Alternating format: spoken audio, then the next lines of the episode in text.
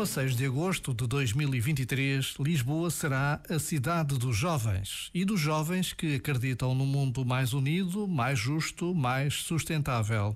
Um mundo em que a raça, a condição económica e social, a fé, não cria barreiras, não separa, não exclui.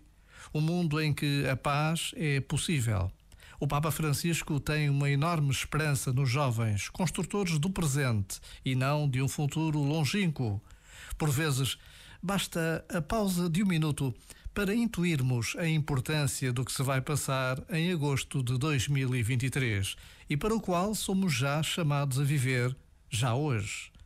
Já agora, vale a pena pensar nisto. Este momento está disponível em podcast no site e na app.